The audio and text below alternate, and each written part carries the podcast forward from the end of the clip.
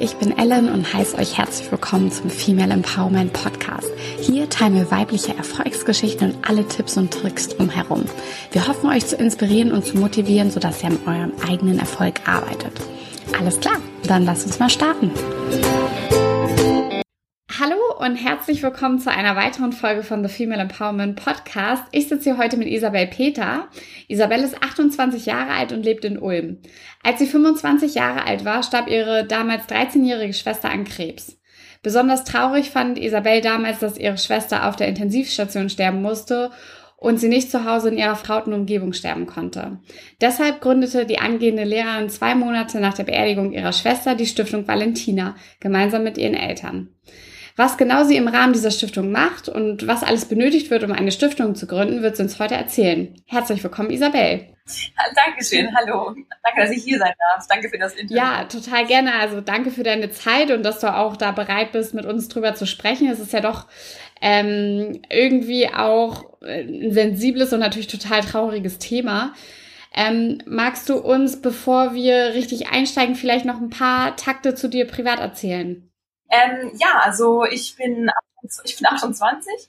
Ich lebe in Berlin-Charlottenburg und ähm, habe jetzt gerade mein Studium abgeschlossen. Ähm, ich habe Englisch und Latein studiert, gerade meine Masterarbeit über Mindfulness im Lateinunterricht geschrieben, also Achtsamkeit. Und es geht auch so Hand in Hand mit meiner Tätigkeit als Yogalehrerin. Also ich bin zertifizierte Yogalehrerin und ähm, habe auch mehrere Kurse in Berlin, die ich unterrichte. Genau, und das, sind, das ist so gerade mein Leben aktuell. Okay, ja, cool. Und ähm, für welche Schule studierst du Lehramt quasi? Ah, genau, ich habe ich hab für, ich hab, äh, fürs Gymnasium und ähm, integrierte Sekundarschule heißt es in Berlin. Also das ist so eine Art Ach. Gesamtschule, darf man glaube ich nicht sagen. genau, also, äh, also sozusagen Sek Sek Sekundarstufe 1 und 2, sagen wir mal so. Okay. Genau, dafür habe ich Lehramt studiert und genau. Okay, krass. Und ähm, dein Leben hat sich ja auch sehr verändert, als deine Schwester gestorben ist. Magst du uns vielleicht einmal kurz ähm, erzählen, wie dein Leben aussah, bevor de, die Krankheit deiner Schwester bei euch in die Familie gekommen ist, quasi? Ja, also bevor Valentina krank wurde, war ich einfach so eine, ich sag mal, ganz normale Studentin. Also ich war, ich habe studiert in meinem ähm, genau im Bachelor und habe nebenher gearbeitet. Ich hatte einen Studentenjob, mehrere Studentenjobs, habe Nachhilfe gegeben, auch noch nebenher. Und dann war ich noch in England im Auslandssemester, habe dort an der Schule gearbeitet und so ein bisschen das englische Leben genossen, englisches Essen, die englische Landschaft und bin ganz viel Fahrrad gefahren und habe einfach so ein bisschen ganz normales äh, Studentenleben geführt, sag ich mal. Hm. Ja, ja, das klingt total gut. Genau. Und ähm, magst du uns vielleicht ein bisschen was von Valentina erzählen? Ja, Valentina war äh, ein Nachzüglerkind. Also sie war signifikant jünger als ich, zwölf Jahre jünger als ich und äh, war ein sehr, ähm, immer sehr fröhlich und äh, sehr, hatte, sehr, sie hatte einen sehr starken Willen, war immer sehr selbstbewusst, wusste, was sie wollte, konnte es auch äußern und war aber gleichzeitig auch immer sehr liebenswert und hat sich immer um alle gekümmert, dass es allen gut geht und ähm, war einfach immer so ein richtiger Sonnenschein. Mhm. Ja, total. Also klingt total toll. Ähm, wie, wie war das denn, als ihr das erste Mal von der Krankheit erfahren habt? Ähm, also als wir davon erfahren, es war natürlich ein totaler Schock. Also Valentina war immer so gesund und so stark und ähm, das war ja auch ein Tumor, den, den kriegen nur drei Kinder in einer Million. Also die Chance, den zu kriegen, ist einfach so gering. Und wir haben davon auch noch nie gehört gehabt davor. Deswegen, es war wie so ein, wie so ein, es hat einem den Boden unter den Füßen weggezogen, so ein bisschen, weil man einfach mit allem rechnet, nur nicht mit einem Tumor. Also wenn sie hatte so Hüftschmerzen gehabt und also über Monate und wir wussten nicht, was es ist und sind von Arzt zu Arzt. Und als dann eben hieß Kinderonkologie, also Kinderkrebsstation, das war einfach, man konnte es am Anfang gar nicht richtig wahrhaben. Also es war, man hat es gar nicht realisiert am Anfang. Mhm. Was genau war das für ein Krebs? Also wie heißt äh, diese Krebsart?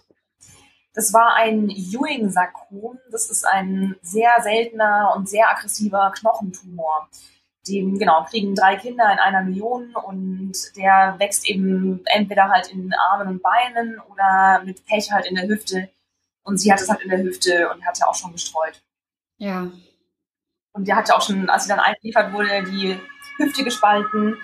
Äh, weil er eben sehr schon auch groß war und daher kamen auch die Hüftschmerzen. Also sie war im Endeffekt halt über Monate mit einer gebrochenen Hüfte unterwegs und niemand hat es gemerkt. Oh Deswegen Valentina war, als sie eingeliefert wurde, eigentlich äh, primär einfach nur dankbar, dass endlich ihr jemand hilft und ihr die Schmerzen lindert. Mm.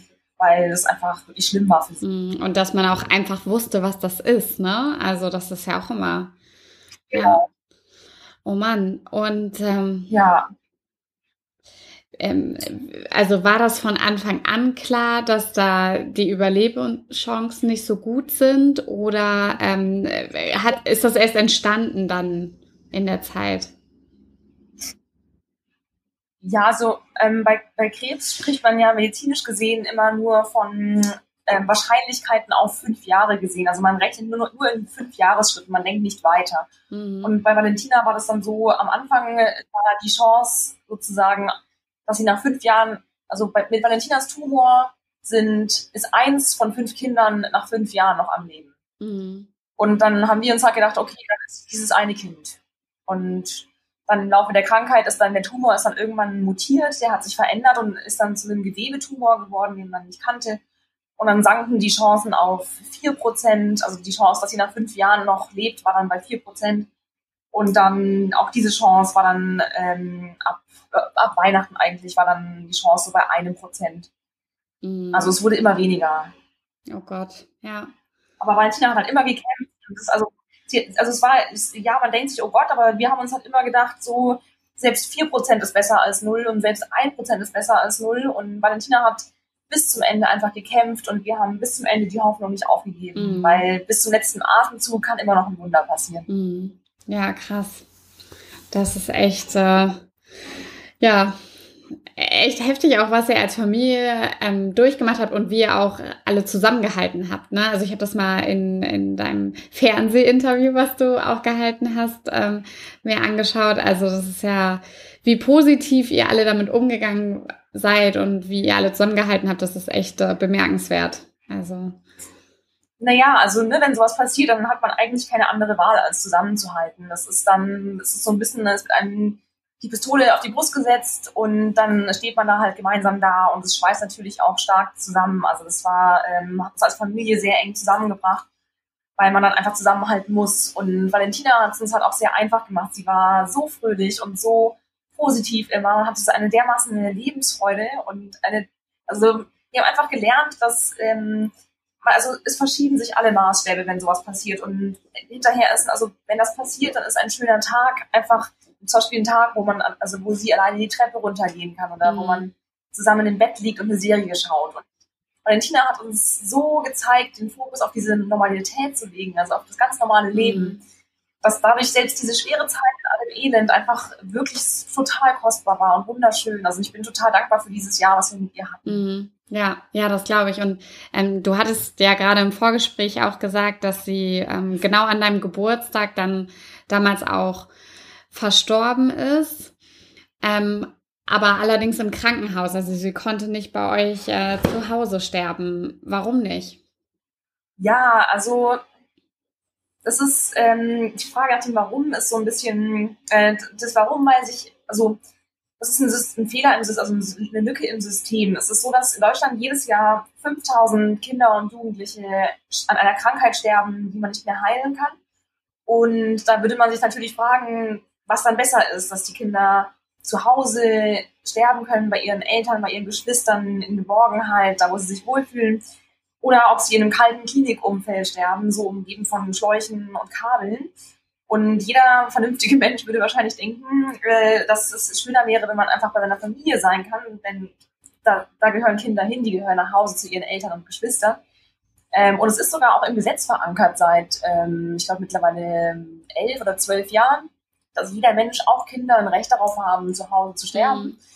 Ähm, aber es wird halt leider finanziell nicht umgesetzt. Also es ist, äh, bei Valentina war es zum Beispiel so, ähm, von den Krankenkassen gibt es ein, also so Monatspauschal, also so Quartalspauschalen und runtergerechnet auf den Tag hat eben ein Kind im Krankenhaus bekommen an der Uniklinik Ulm einen Tagessatz von 1100 Euro und dasselbe Kind bekommt einen Tagessatz von 66 Euro, wenn es zu Hause versorgt mhm. wird.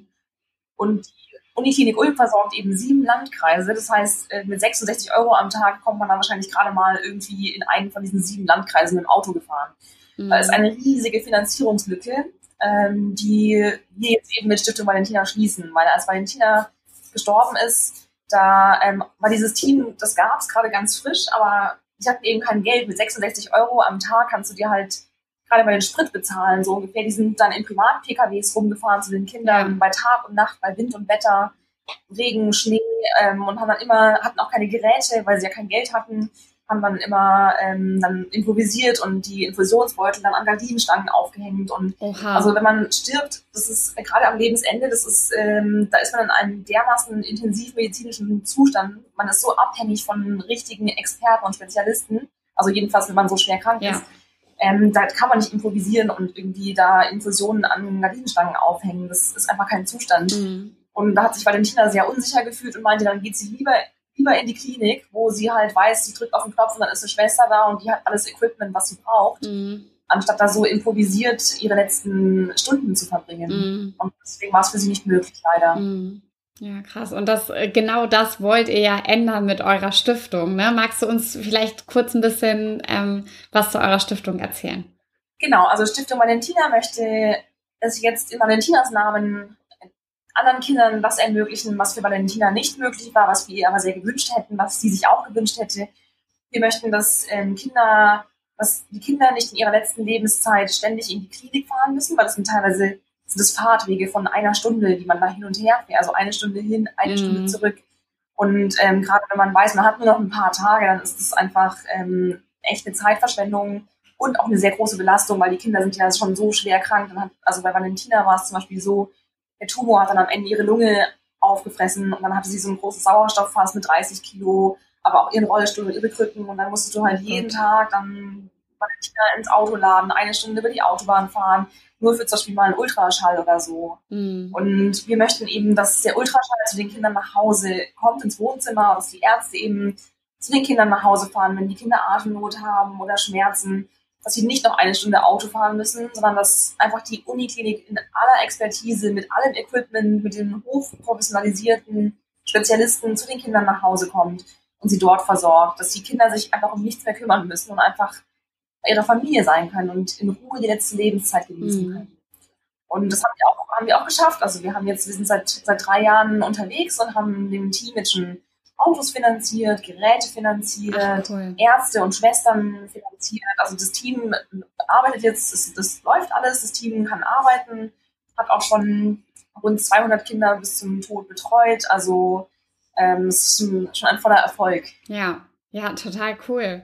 Ähm, wie kann man euch denn unterstützen bei eurer Stiftung? Also ich kann mir vorstellen, dass äh, viele Leute sagen, yay, wir würden gerne irgendwas dazu beitragen oder es weiter in die, in die Welt bringen und das publik machen. Ähm, wie genau unterstützt man euch am besten?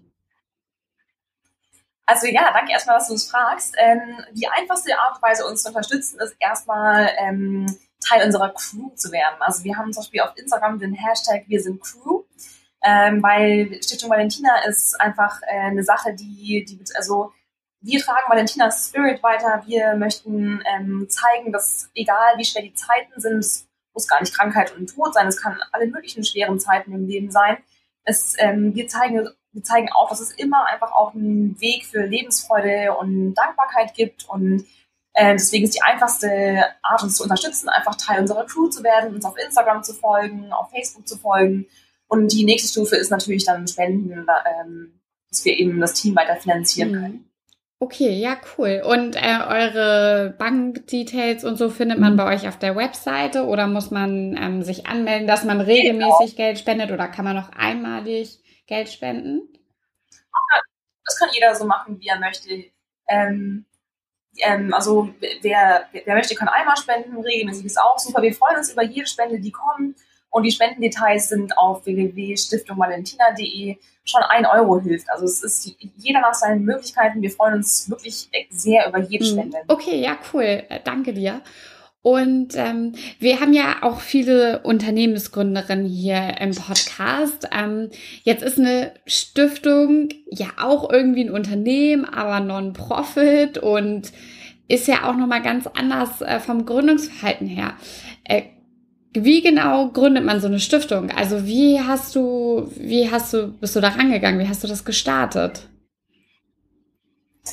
Ja, ähm, also erstmal, ja, das ist witzig, dass du das so sagst. Äh, wir, sehen, wir sehen uns auch eher so als Startup, ähm, ja. als, als Stiftung, weil im Endeffekt, wir haben sehr, sehr klein angefangen. Eine Stiftung zu gründen ist eigentlich einfacher, als man denkt. Es gibt in Deutschland Bürgerstiftungen, die, das sind große Stiftungen, die eben ganz viele Unterstiftungen haben und da kann man einfach hingehen und mit denen reden. Äh, man, braucht, man braucht nicht mal viel Geld. Also wir hatten am Anfang auch nicht viel Geld, weil wir als Familie, wir sind eine ganz normale Familie.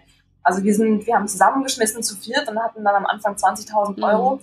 und haben dann Deal gemacht mit der, mit der Bürgerstiftung Kreis Ravensburg, bei der wir sind, dass wir in den ersten, ich glaube, fünf Jahre haben sie uns gegeben, dass wir 50.000 Euro zusammenbringen. Mhm. Und wir sind jetzt nach drei Jahren, haben wir schon insgesamt mehr als eine Million Euro umgewälzt, einfach durch Fundraising wow. und Spenden sammeln. Wow. Also das, das Gründen an sich ist echt ja. eigentlich relativ simpel. Man geht zur Bürgerstiftung und redet mit denen erstmal. Okay. Und von da aus ergeben sich weitere Schritte. Mhm. Okay, alles klar. Und ähm, kann das prinzipiell jeder oder ähm, also für alle sämtlichen Zwecke oder also muss man sich da irgendwie rechtfertigen? Ähm, wo genau muss man das noch melden? Kannst du uns da ein bisschen was zu sagen? Also ich sehe, ich sehe nicht, was jetzt der Gründung im Wege stehen sollte. Also ich, da bin ich jetzt auch, also die ganz konkreten Details, welche Stiftungszwecke, Satzungszwecke jetzt gehen und welche nicht, da bin ich jetzt auch überfragt, ehrlich gesagt. Aber ich sehe jetzt keinen es sei denn, es ist jetzt total rassistisch und äh, gegen die Verfassung, aber ansonsten kann, also solange es ein guter, gemeinnütziger Zweck mhm. ist, ähm, ich denke, man muss einfach mal mit den Bürgerstiftungen reden, wenn man so eine Bürgerstiftung mhm. möchte. Ja, okay, cool. Klingt total spannend. Und wie viele äh, Mitarbeiter habt ihr denn für eure Stiftung? Also Stiftung Valentina äh, arbeitet ja 100% ehrenamtlich. Alle, die dabei sind, machen das ehrenamtlich. Und man muss ein bisschen differenzieren zwischen, also es gibt so das, das Core-Team, sage ich mal, das sind ähm, meine, meine Eltern, mein Bruder, unser Pressemanager Bachmann und, und ich. Und dann gibt es noch Jonas, der hat uns beim Webdesign so ein bisschen geholfen. Der ist ähm, immer so, also der hilft uns bei spontanen Fragen zur Website. Und dann gibt es aber noch die riesengroße, es gibt wirklich, wir haben unfassbar viele Freunde und Unterstützer, die alle möglichen Aktionen für uns starten. Das sind locker über, weit über 100 Leute, die sich einsetzen, die irgendwelche Benefizaktionen organisieren, die in ihrer, ähm, in ihrer Firma irgendwie Geld sammeln, irgendwelche Sachen mhm. basteln mhm. und verkaufen zu unseren Gunsten.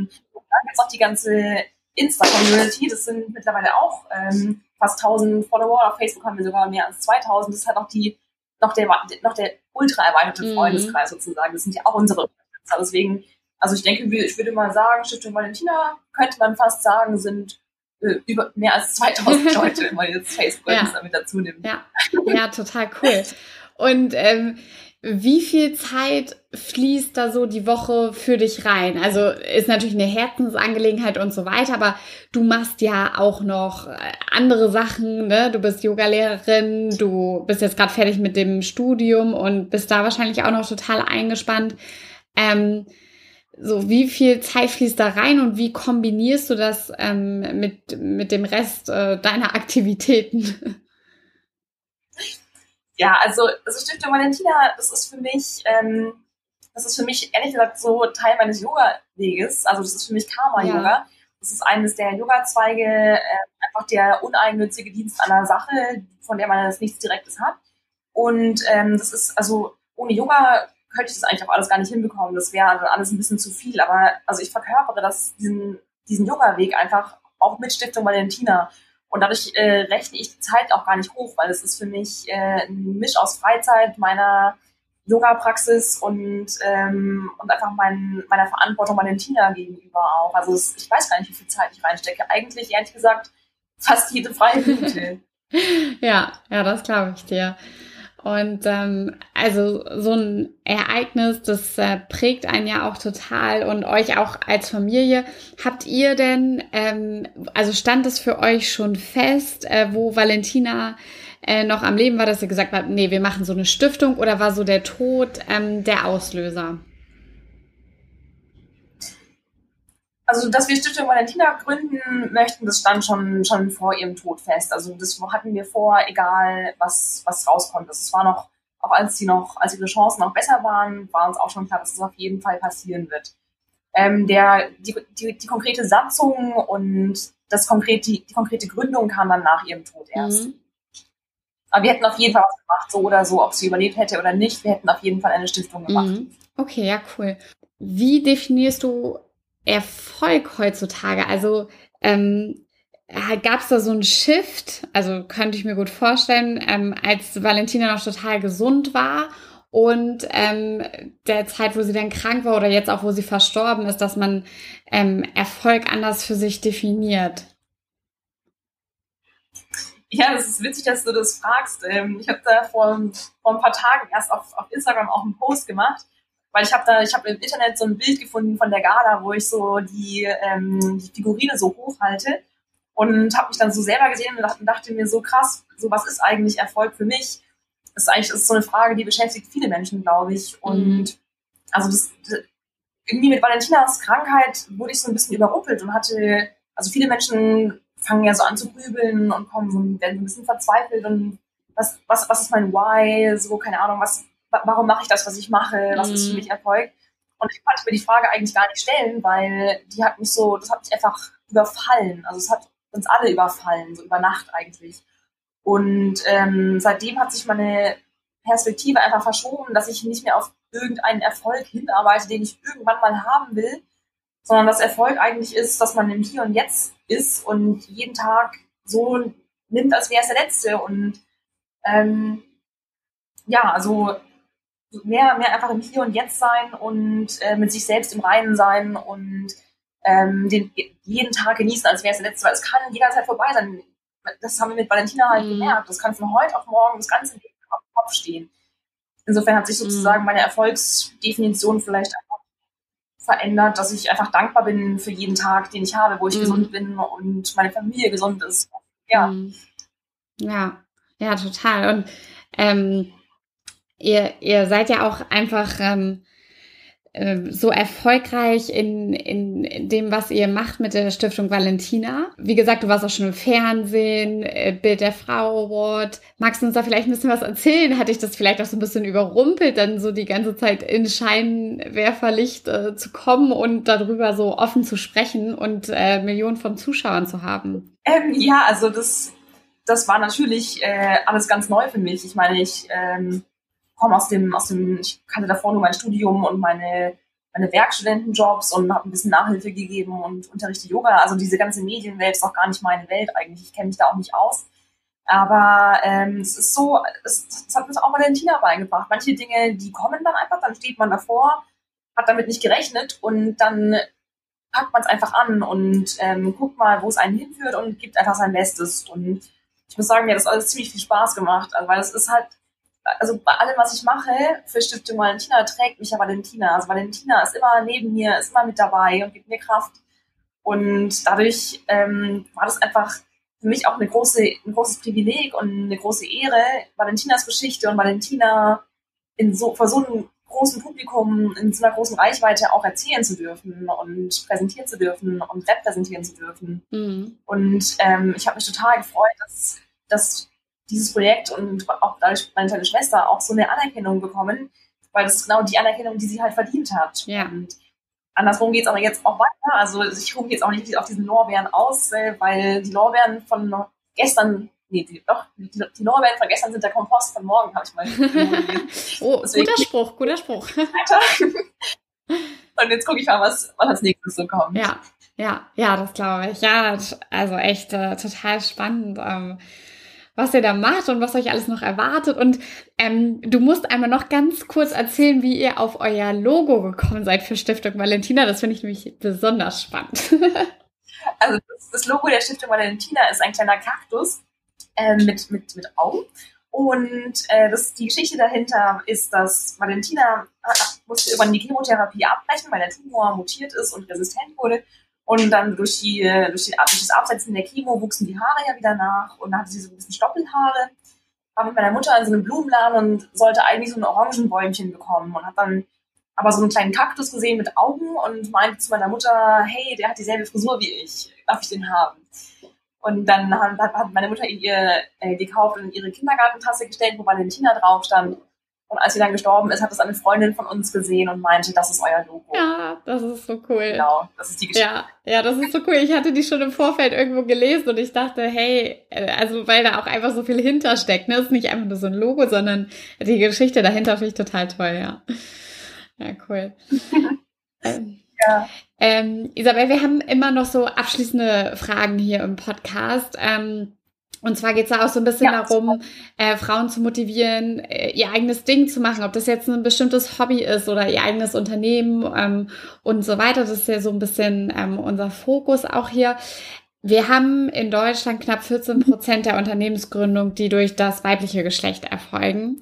Äh, was meinst du, woran liegt das? Äh, also ich denke, das ist äh, gründen oder nicht gründen, das ist alle, das ist eher eine Frage des äh, Mindsets als des Geschlechts. Also ich mhm. halte in der hin, also in der nicht so viel von dieser ganzen Gender-Debatte, ähm, das ist alles eine Frage der Perspektive und es muss auch jeder ein bisschen für sich selber äh, ein bisschen mal in sich reinhören und äh, gucken, ob, ob das was für ihn ist oder also für sie ist oder nicht. Ähm, nicht jeder ist ein Gründer, nicht jeder muss gründen, aber jeder mhm. kann gründen, wenn er möchte. Ähm, und genau, also alle alle, alle Leute bekommen dieselben Steine in den Weg gelegt. Und ob jetzt Mann oder Frau, in meinen Augen macht das keinen Unterschied. Ähm, ich habe ich hab im Rahmen von Stiftung Valentina tolle Frauen, wirklich beeindruckende Gründerinnen kennengelernt. Heute hatte ich ein Treffen mit Nandini. Das ist eine, eine wundervolle Frau, die macht ein also, tolles Projekt und auch ähm, Emerald Berlin zum Beispiel ist ein, äh, auch von einer richtig tollen Frau gegründet, Barbara, die macht ähm, ähm, Statement-Shirts auch zugunsten von Stiftung Valentina und das sind ähm, einfach, es gibt so viele tolle Powerfrauen und es gibt ja. auch so viele Foren, wo man als Frau reinkommt, wo man als Mann nicht reinkommt. So gerade der goldene Bild der Frau, ja. das ist eine Chance, die bekommt man als Mann einfach. Das ist, ja. das ist für mich ein, also nur weil ich eine Frau bin. Also es, ich denke, es, es gibt Chancen, klar gibt es bestimmt irgendwelche ähm, Männer, die Frauen nicht, nicht ernst nehmen. Vielleicht hat man es als Frau schwerer, andersrum hat man es als Frau auch wieder leichter, wenn man eben ähm, eine Frau ist und dann alle sagen, oh toll, eine Frau, super, dann erfüllt man noch die Frauenquote oder so. Ja. Also es gibt besser, es ist immer, äh, ich, ich, ich denke heutzutage ist, haben alle dieselben Chancen und dieselben, oder haben alle ihre Chancen, alle haben ihre Hürden. Mhm. Und es ist eher alles eine Frage des Mindsets und der Perspektive, ob man es macht mhm. oder nicht. Okay, ja, cool. Ja, äh, finde ich total spannend und äh, ich glaube, dass du da auch total recht hast. Ich finde halt, ähm, also was wir jetzt oft auch so als Rückmeldung hatten, ist, was ich, dass vielleicht ein bisschen Mut fehlt oder dass Frauen vielleicht eher sehr zum Perfektionismus ähm, tendieren. Das war immer so ein bisschen, aber ich glaube auch, dass wir sehr auf äh, Überholspur sind. Also ich glaube, dass es vielleicht auch so ein bisschen ähm, traditionell noch so entstanden ist. Ähm, aber ich glaube, wir sind da auf einem guten Weg nach vorne. ja, auf jeden Fall. Und prinzipiell denke ich mir, gilt einfach immer, einfach mal, einfach zu ja. machen. Also ob Frau oder Mann oder äh, anderes Geschlecht, das ist eigentlich völlig irrelevant. Es geht einfach nur darum, einfach mal loszulegen und zu machen und auszuprobieren. Und selbst wenn Sachen nicht klappen, dann ist auch das eigentlich nicht dramatisch, weil dann klappen dafür wieder andere Sachen. Also das lernen wir auch mit Stiftung Valentina. Also jede Tür, jedes Mal, wenn sich eine Tür zuschlägt, öffnet sich eine andere und es geht wieder weiter. Also einfach den, die, einfach den, den Hoffnung nicht aufgeben, einfach weitermachen und sich nicht beirren mhm. lassen. Ja, cool. Ja, toller Tipp. Finde ich super. Ähm, was ich noch fragen wollte, hast du irgendwelche Tipps für Zuhörer oder Zuhörerinnen, die sagen, boah, ich, ich wäre irgendwie gern selbstbewusster, ich, ich traue mir bestimmte Sachen nicht oder ich traue mir das nicht zu. Ähm, du wirkst total selbstbewusst und auch Valentina, so wie ich das verstanden habe, war ja eine total äh, kleine, selbstbewusste Persönlichkeit. So, ähm, hast du da irgendwelche Tipps für uns? Also ich, ich glaube, also ich würde eher von Selbstvertrauen reden. Also Selbstbewusstsein ähm, erreicht man einfach über Yoga. Da kann ich jedem empfehlen, einfach einen Yoga-Kurs zu belegen, äh, muss sich damit zu befassen. Äh, Selbstvertrauen, ja, also das ähm, Tipps, das zu entwickeln. Ich würde auch sagen, ich würde auch da wahrscheinlich als Tipp einfach geben, einfach mal Sachen sich zu trauen, einfach mal zu machen, weil bei mir war es zum Beispiel so, ich hatte gar keine Zeit, Selbstvertrauen zu entwickeln, weil ich wurde da halt einfach reingeschmissen durch Valentinas Krankheit und Tod. Mhm. Also ich hatte da gar nicht die Muße, mir zu überlegen, wie entwickle ich Selbstvertrauen. Das war einfach so, das musste einfach passieren. Valentina ja genauso, das ist bei ihr ja noch viel mehr als bei mhm. mir. Ähm, also ich, ähm, das ist, das ist, glaube ich, auch einfach eine Sache, die man im Laufe von Aktivitäten entwickelt und weniger durch Nachdenken, sondern mehr durch Machen. Mhm. Und da habe ich auch auf meinem Insta-Channel poste ich da auch relativ viel zu, einfach ähm, wie, woher nehme ich meine Kraft, woher nehme ich mein Mindset, wie, wie komme ich zu den Dingen, die ich tue. Mhm. Aber genau, primär eigentlich durchs Machen. Okay. Ja, cool. Ähm, wenn wir jetzt äh, Zuhörerinnen haben, die sagen, ähm, ja, ich würde auch gerne mein eigenes Ding machen, ich will auch eine Stiftung gründen, ich will irgendwas Gutes tun oder ich will ein Unternehmen gründen oder ich will mein Hobby erweitern oder was auch immer, ähm, aber noch nicht so richtig weiß, wie man anfangen soll. Also hast du da irgendwie Tipps für den Start, wie man Sachen am besten runterbrechen kann? Also was waren vielleicht so die ersten äh, Sachen, die du erledigt hast bei der Stiftung? Also hast du erst eine Website aufgebaut hast, hast du dich erst angemeldet? Ähm, was würdest du sagen, wie kann man es gut runterbrechen? Ja, das ist eine richtig gute Frage. Ich, ich kenne dieses Gefühl, dass man so vor etwas steht und gar nicht weiß, wo man anfangen soll und dann überwältigt ist und dann erstmal gar nichts mehr macht. Und dann sich denkt, genau. das geht, wo ich anfangen ähm, das ist, ja, kenne ich, kenn ich sehr gut.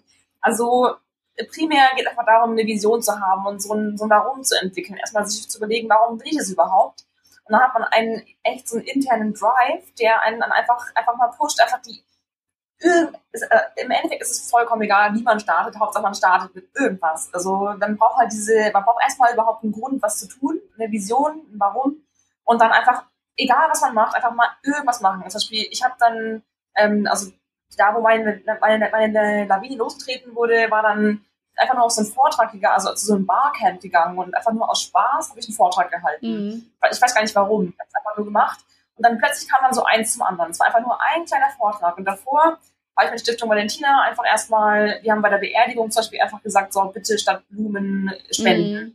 Und dann habe ich eine Facebook-Seite aufgesetzt und dann, und dann einfach so Schritt für Schritt und dann kommt auch eins zum anderen. Man muss den Anfang schaffen, das hat auch, glaube ich, auch schon Cicero gesagt, dass man schon die Hälfte geschafft hat, wenn man überhaupt erstmal angefangen ja. hat. Also der Anfang ist auch echt das Schwierigste. Mhm. Und da einfach, äh, einfach loslegen und es ist auch immer hilfreich, ähm, Vorbilder zu haben, wo man halt sieht, okay, der und der hat es schon geschafft und sich da inspirieren lassen von Leuten, die es schon geschafft haben und die so ein bisschen vor sich zu sehen und sich zu denken, okay, der hat es geschafft, ich schaffe mhm. das auch. Mhm. Ja, total cool. Ja, vielen, vielen Dank dir. Wir ja, danke.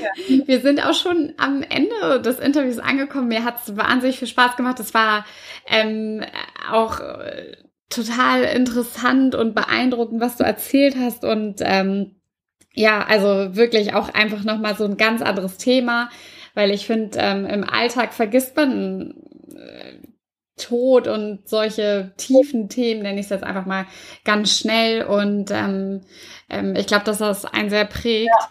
Ähm, ja, also vielen Dank auch dafür für deine offene und ehrliche Art, dass du das alles mit uns so geteilt hast.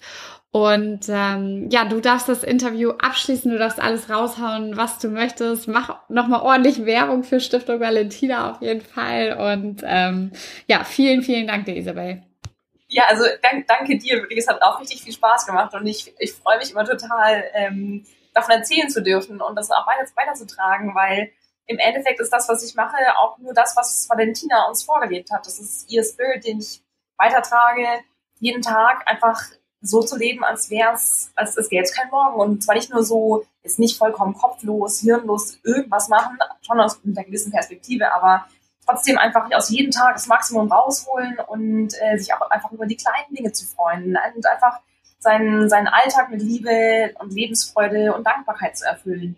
Und das ähm, ja, teile ich auch auf Instagram. Sagen, wie gesagt, wir haben da unsere Crew sozusagen, unsere Insta-Crew, wo man, wo jeder gerne Teil davon werden kann. Äh, wir haben Social Media, wir haben eine hübsche Website. Also äh, es gibt genügend Möglichkeiten, sich zu beteiligen und wir freuen uns über jeden, der mitmachen möchte, egal wie er mitmachen möchte oder sie natürlich. Okay. Also vielen Dank super. dir.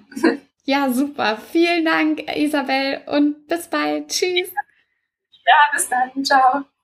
Ja, das war's auch schon wieder mit unserer aktuellen Folge von The Female Empowerment Podcast.